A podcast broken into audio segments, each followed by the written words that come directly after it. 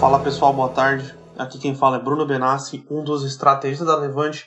Estou aqui com Murilo Breder, um dos nossos analistas de ações, para a gente comentar o episódio número 35 do Gabinete Anticaos. É isso aí, galera. Tudo bem? Mais um prazer enorme estar aqui presente neste gabinete de calça, agora número 35. Haja conteúdo, todo dia um conteúdo diferente, mas enfim, todo dia a gente fala que o conteúdo é, é diferente, é especial, mas hoje também é diferente, né? Hoje também é especial. Esteve ali no final de semana a famosa reunião anual de acionistas da Berkshire Hathaway. É, enfim, é como se fosse uma meca dos investimentos. Todo mundo que segue o Buffett, enfim, que tem condições financeiras, inclusive, de parar, de parar lá vai, né?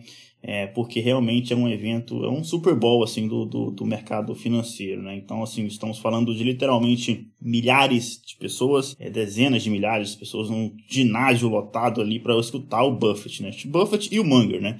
Dessa vez como tivemos ali, é, estamos nesse episódio aí de coronavírus, a, os, investidores tiveram que se contentar com uma live, né?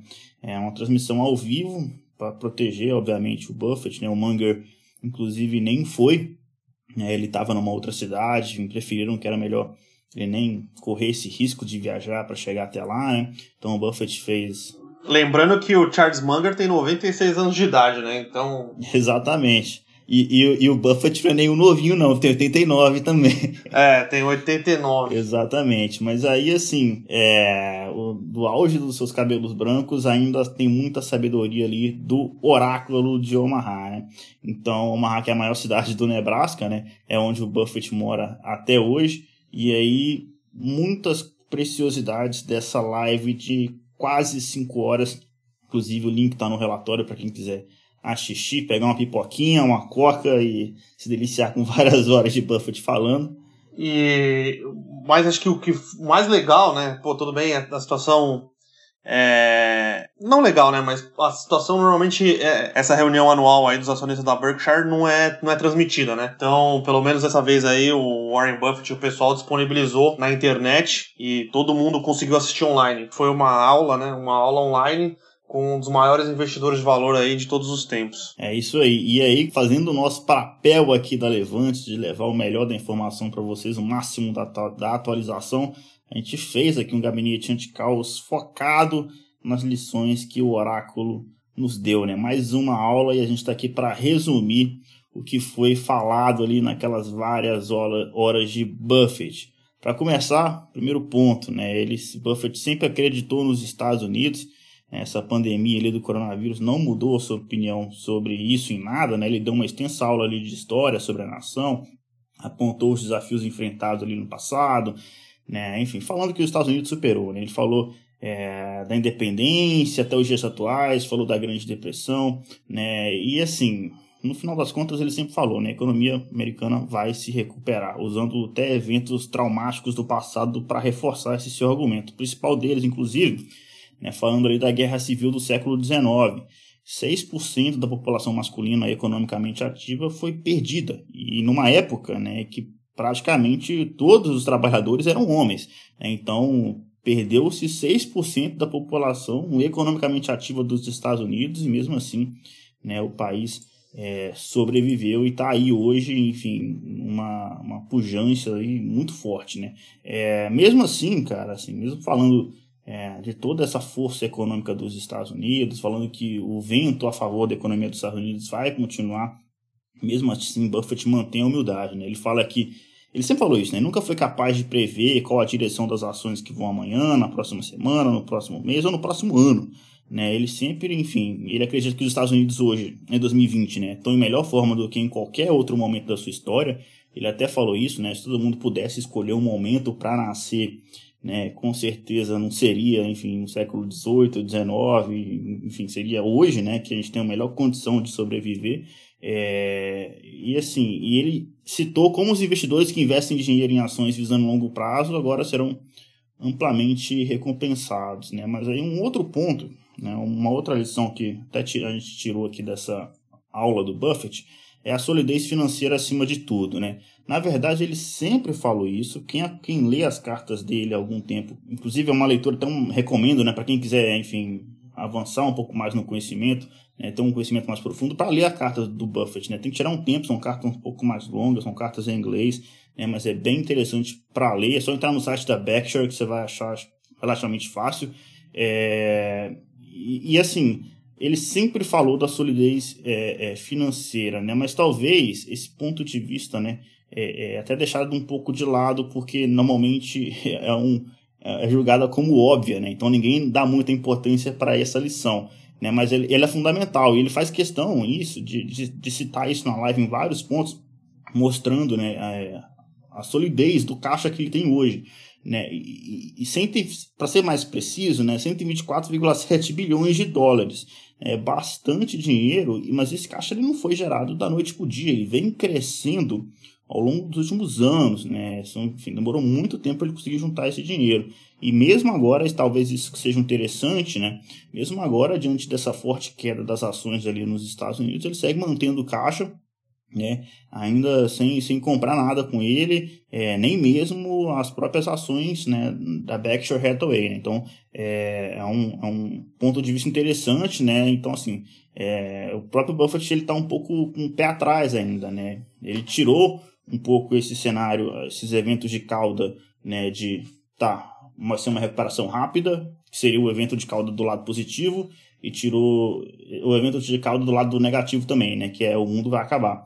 Então ele está lidando com dois, enfim, duas situações um pouco mais menos de caldo ali, né? De tá, a economia vai se recuperar, mas quanto tempo vai demorar e qual o tamanho do estrago, né? Ele não consegue ainda ter essa essa visibilidade, né? Então por isso que ele ainda mantém o dinheiro em caixa, né? E aí, uma das coisas que ele fala na live também é que nesse momento de crise, né, para justificar essa, essa importância de ter essa solidez financeira, né? É, você tem uma busca por uma liquidez muito forte, né? O fluxo de pagamentos e fluidez normal do sistema financeiro pode parar da noite para o dia, né? Porque é, é, não é possível é, saber quem é que está no comando do Fed, né, que é o Banco Central americano lá. Ele até elogiou a atuação do Jeremy Powell, né, que é o atual presidente do Banco, do Banco Central americano, mas ele falou que é, não dá para você correr esse risco de depender de quem é que vai estar tá na frente do Banco Central no futuro. Né? Então, é por isso que você precisa ter dinheiro em caixa para você não depender do governo. E aí, justamente agora, no pior momento desde a Grande Depressão, a Berkshire Hathaway é, não vai precisar de nenhum centavo ali de ajuda governamental. Né? Então, é, é isso que permite o Buffett e Munger dormirem é, é, tranquilos. Se todo o restante da, da economia, né, dos agentes ali, também se comportassem dessa forma, dificilmente a gente né, precisariam de todo esse nível de liquidez é, emergencial que nós estamos vendo Agora, um outro ponto interessantíssimo também, né? Ele fala que é, é se você não quiser escolher ações para investir num ETF, né? Na bolsa da bolsa americana no SP500. Isso aí, na verdade, né, para quem já leu o livro Investidor Inteligente, isso já fa... o Graham já falava isso há bastante tempo, né? Sim, o que acontece é o seguinte, né, nos Estados Unidos você tem ETFs, né, são fundos de índice, eles replicam o índice, né? Você tem ETFs de taxa de administração muito baixa, né? Tem um tem um ETF lá que chama VOO, né, VUL, a taxa de administração é 0,04%, ele replica o SP500, então é uma taxa de administração praticamente irrisória. Aqui no Brasil a gente consegue né, é, replicar também comprando o IVBB11, só que só a título de comparação, nossa taxa de administração aqui é 0,24%. É baixo ainda, mas é seis vezes maior né, do, que, é, do que o ETF, enfim, esse vulgo que eu acabei de falar. E, e tem questão de liquidez também, né? Só a liquidez do voo é gigantesca, do IVBB11 é ok, é razoável. Isso. E, e, tem um outro ponto ainda que, que é diferente do ETF do, dos Estados Unidos para o ETF brasileiro, né? É que os ETFs americanos distribuem dividendos, né? A gente, os nossos ainda não. Então você tem essa diferença grande. Mas qual, qual que é a magia ali de se investir no fundo de índice, né? As maiores empresas dos Estados Unidos são também as maiores empresas do mundo, né? Então, quando você investe você não investe só na resiliência, você não aposta só na resiliência dos Estados Unidos, você está apostando na resiliência é, do mundo. Né? Então, inclusive, se você ainda não tem uma conta aberta em uma corretora de valores dos Estados Unidos, está na hora. Né? Essa é uma das formas que você tem de comprar ações americanas. Né? Você pode comprar o ETF aqui através da sua corretora brasileira mesmo, né? o IVB, IVVB, IVVB11. É, você pode comprar BDRs, né? Também é uma, uma das opções. Ou abrir conta né, através de uma corretora americana e investir direto lá. Uhum. E a notícia boa é que tem uma corretora aqui, né? Que chama Avenue que ela tem um site totalmente em português, é muito fácil abrir conta e aí é, você faz, faz a TED para a Avenue e a própria Avenue você consegue fazer Sim. É, essa, essa, esse câmbio né, para o dólar. É, ela já faz o câmbio, já cobre o F, é fácil de fazer. Exatamente. Aí o Buffett fala isso, cara, assim, o que o Graham já falava há bastante tempo. Se você não quer gastar tempo, investir em conhecimento, escolher as ações, é muito mais fácil você escolher comprar um ETF com baixa taxa de administração e boa, entendeu? Você já vai ter um retorno, inclusive, melhor Sim. do que muitos gestores de fundos, porque nos Estados Unidos muitos, muitos fundos não batem o SP500, né? O próprio, o próprio, a, a própria Berkshire Hathaway, é, desde 2008 não bate o SP500, né? Mas, enfim, se você olhar o longo prazo, na verdade, aí dá uma surra de, de rentabilidade, né? De, de, eu tenho o dado aqui de 1965, que é quando você começa a investir, quando a Berkshire Hathaway começou, né? É, esse dado, inclusive, está na carta anual do Buffett, né? É, se você investisse 100 dólares no SP500 nessa época, você teria um retorno de quase 20 mil dólares hoje. Se você tivesse feito a mesma coisa aqui com a Berkshire Hathaway, né, em 1965, você teria mais de 2 milhões de dólares. Então, o retorno, no final das contas, é 2 milhões versus 20 mil dólares. Né? É uma diferença muito expressiva, essa é a diferença que o longo prazo traz. Né? Mas no Brasil, investir no, no ETF é, é, é uma situação parecida com os Estados Unidos, mas é levemente diferente, né? porque é, a, o ETF continua sendo uma boa opção para quem realmente não, não, tem tempo, não quer analisar a ação, enfim, quer só seguir o, o rendimento do índice. Sim. E principalmente para aqueles investidores que são que têm um perfil mais conservador, né? Porque o grau de, enfim, a diversificação é bem maior do que você escolher algumas ações avulsamente. Agora, né, é, aqui no Brasil bater o índice Ibovespa é bem mais factível do que nos Estados Unidos, do que bater o SP500. Por quê? Né, dois principais pontos. Primeiro, né, é, o, o Ibovespa é muito concentrado em bancos e commodities. Né? No, no, relatório tem um gráfico de pizza aqui mostrando que metade do índice é praticamente essas ações, né? Vale, Itaú, Petrobras, enfim, é, bancos e commodities dessa forma. É, então, basicamente, se você tiver um desempenho melhor que esses setores, você vai bater o índice Ibovespa. Né? O segundo ponto é o seguinte: é, os Estados Unidos é um mercado muito mais maduro, com muito mais disponibilidade de informação, com muito mais, muito maior quantidade de investidores. Né? Então, o mercado americano é bem mais eficiente na, na precificação de seus ativos.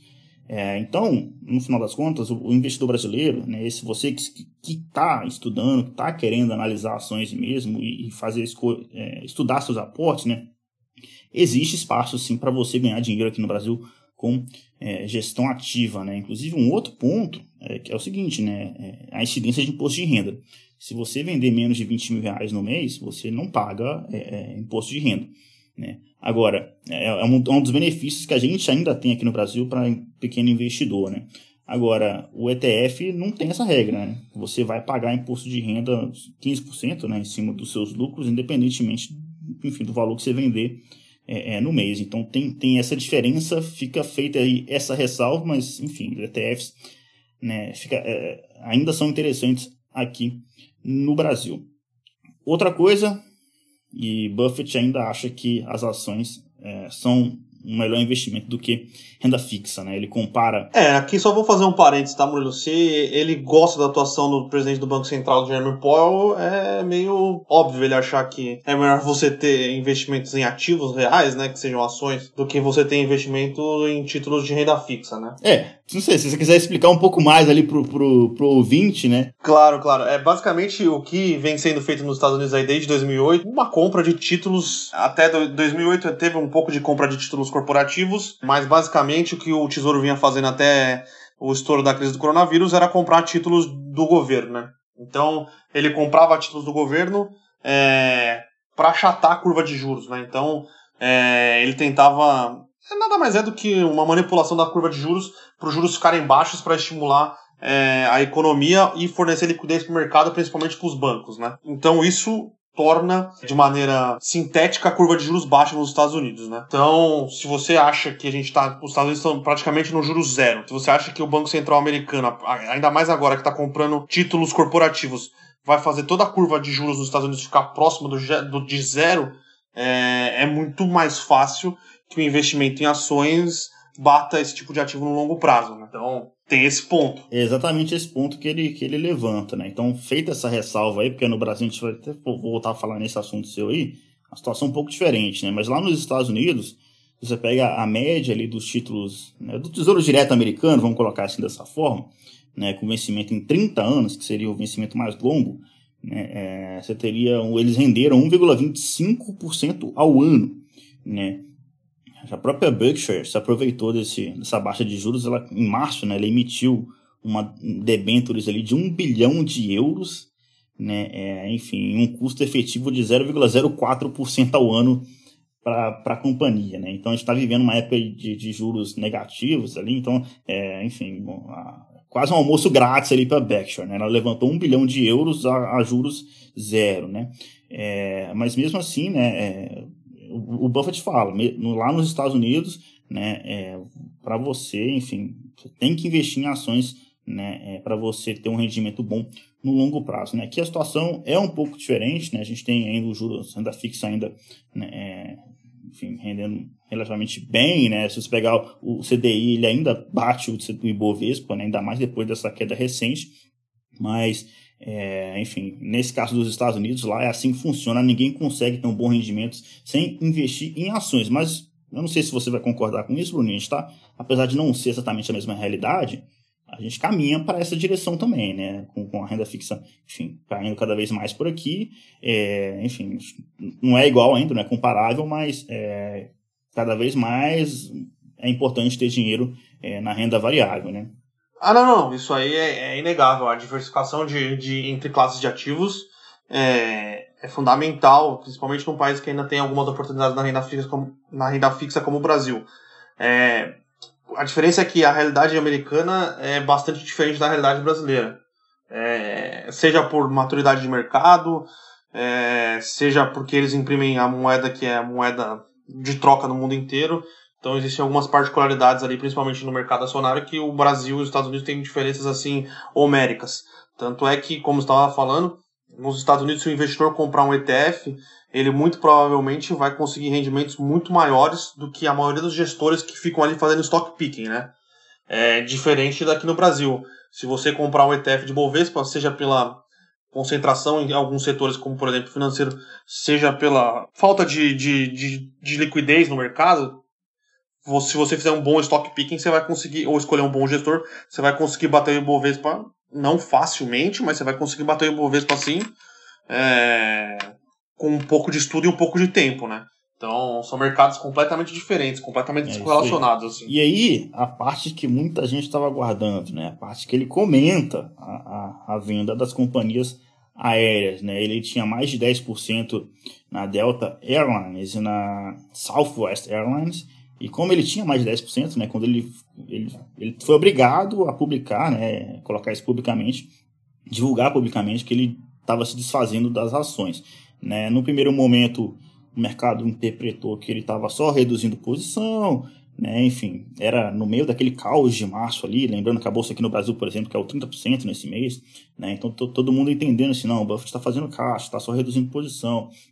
Né? No entanto, Buffett informou que vendeu 6,5 bilhões de dólares em abril, né? que foi muito mais do que as vendas reportadas ali, que ele foi obrigado a reportar pela Delta né? e da, da Southwest. A conclusão é que ele também vendeu a United e a American Airlines, que são outras duas companhias que ele tinha é, na carteira. Né? E questionado posteriormente, o CEO da Berkshire falou que a empresa vendeu de fato todas as suas posições nas quatro empresas aéreas e saiu o mercado não estava contando com isso, né? E aí o que, que a gente tira de lição dessa venda do Buffett das companhias aéreas? E que o funda é que o fundamento né, ainda está em primeiro lugar, né? Ele falou que as vendas acima não tem nada a ver com a queda específica do atual, a queda das ações, né, do preço das ações, ou com a possível nova queda no curto prazo. Né? Para ele, não importa o movimento do preço dessas ações, é, o ponto fundamental para o Buffett é que o modelo de negócio das linhas aéreas mudou radicalmente por conta dessa pandemia. É, ele não sabe se o mundo em que vivíamos dois meses atrás será o mesmo, né, em que viveremos daqui para frente, né, essas pessoas vão voltar a viajar como viajavam antes, né, a demanda por aviões pode mudar significativamente, como já mudou agora. Né? E, e, na visão dele, por causa desses cuidados adicionais para evitar o contágio, seja por parte da empresa ou por decisão pessoal né, do, do viajante, é bem possível que a demanda por esses serviços mude radicalmente daqui para frente, é, pode perdurar ali talvez anos, ou demorando muitos anos ainda para voltar, se é que vai voltar, né? se é que isso vai acontecer. Portanto, a base do raciocínio do Buffett é o seguinte na, nas companhias aéreas ali. O negócio, o modelo de negócio mudou. É, certeza é muito maior. E, e, diante disso, o Buffett ele se vê incapaz ali de prever mais claramente a continuidade desse negócio como ele fazia anteriormente. Né? É, então, ele prefere sequer estar posicionado, exposto né, a esse setor. É importante falar que ele não culpou os CEOs, né, não era problema ali de má administração das companhias, né, mas o líder da Berkshire não se sente mais confortável ali em esperar que as companhias aéreas voltem aos seus níveis pré-coronavírus. Né? A palavra dele mesmo, ele falou, né? abre aspas, o mundo mudou para as companhias aéreas e desejamos a elas tudo de bom, fecha aspas. Então, é, é uma, uma mudança ali de tom ali do Buffett é, que realmente veio como uma surpresa ali é, é nesse sábado, né? Muita gente perguntando para a gente que há bastante tempo na Levante, né, o que fazer com as companhias aéreas e enfim, tá aí o recado do Buffett, né? A gente aqui da Levante, a gente não tem nenhuma companhia, enfim, a gente pode falar isso, né? Não tem nenhuma companhia aérea nas nossas carteiras recomendadas. A gente, claro, olha com, com, com certo proximidade, né? Enfim, quando cai muito, a gente é obrigado, inclusive, a olhar, né? é interessante, pode ser um ponto de entrada, mas a gente continua de fora. A gente, é um setor que a gente sempre foi um pouco mais cético, né? Sempre com o pé atrás, porque depende de muitos fatores que as companhias aéreas não controlam, né? Como, por exemplo, enfim, o preço da commodity, né? condição de, de da, do clima, né? Enfim, são vários, vários fatores ali que atrapalham é, a vida das companhias aéreas. Sim, e o, foi importante que o Buffett deu uma aula de preço é, contra valor, né? Então, ele acha que o valor da empresa não é mais aquele, né, que não tem nada a ver com o preço dela de cotação, né? Então. Exatamente. O que teve a mudança ali foi de valor, né? O preço é, é enfim, é um movimento né, que, que, é um pouco diferente. E aí esse otimismo de Buffett ele atrai investidores do mundo todo, né? Para quem entrou no pânico ali de, nas quedas de fevereiro e de março, de uma certa forma né, ouvir o Buffett falar dessa forma um pouco mais otimista, de que, enfim, que as coisas vão se recuperar, que vão voltar ao normal, dá uma certa restaurada na confiança, né? É, e, e, a frase que fica é, é, nunca aposte contra a América, né? Ele fala isso logo no início do, do da live e essa é realmente uma frase é, é muito forte, né? Ele também fala para nunca se operar alavancado, outro ensinamento que na verdade não é dele, né? Vem lá do Graham, que é do livro do Investidor Inteligente, né? É, e, e, outro recado importante dele, né? Quando algo novo como uma pandemia surge, né, é difícil saber o que ocorrerá no futuro. Né? Então, é, não importa o que aconteça no mercado de ações nos próximos meses ou com o preço das ações da própria Berkshire né, no próximo pregão, hoje, amanhã, enfim. É, as palavras do Buffett nos lembram que a gente sempre conseguiu é, superar esses desafios difíceis do passado e dessa vez não vai ser diferente, né? A grande questão é só quanto tempo vai demorar, né? É, e aí, assim, para resumir, 5 horas de live em três pontos, né? Segundo o Buffett. Um, siga investindo em ações, né? Ações ainda são a melhor classe de ativos ali para você ter no longo prazo, uma carteira diversificada de ações né? Enfim, claro, tem que ter uma, um portfólio completo ali, mas não dá para não ter ações. É, segundo a lição importante da live, né? não especule, não alavanque.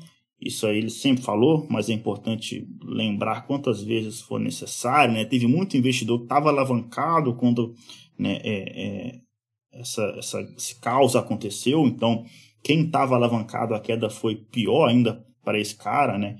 É, e, e assim, a gente, né, quem está quem tá alavancado normalmente tem autoconfiança, acha que consegue prever, né, essa queda, esse caos, né, foi tudo muito rápido. Né, muitos gestores ali, quem está acompanhando o mercado de perto, sabe, muitos gestores profissionais de anos de mercado, de décadas, né, eles falam, cara, dessa vez eu não consegui proteger a minha carteira, porque foi um negócio muito mais rápido, é, eu não consegui entender o que estava acontecendo antes de tudo cair, e infelizmente não deu. Né? Então, se os próprios gestores com anos de mercado falaram isso, Né? Você, meu caro pessoa física que quer operar alavancado, dificilmente você vai ter esse tipo de insight. Né? Então não dá para você ficar dependendo disso. É, essas quedas, essas, esses caos assim, acontecem da noite para o dia e não dá para prever né, é, esses, esses tipos de eventos. E por fim, né, diversificação e não apostar contra os Estados Unidos, né, com 89 anos e 124 bilhões de dólares em caixa, Warren Buffett segue o nosso oráculo, né? Eu até lembrei da fala do Buffett, lembrei da, da live ali que o Luiz Stuberger fez recentemente, né, falando que ele, né, um fundo multimercado, está comprando ações nos Estados Unidos, que lá é um mercado é, muito mais resiliente, historicamente volta mais rápido, o Fed imprimindo dinheiro, comprando tudo né, pela frente. É, então, assim, é, não é porque a gente é um investidor brasileiro que não dá para não comprar ações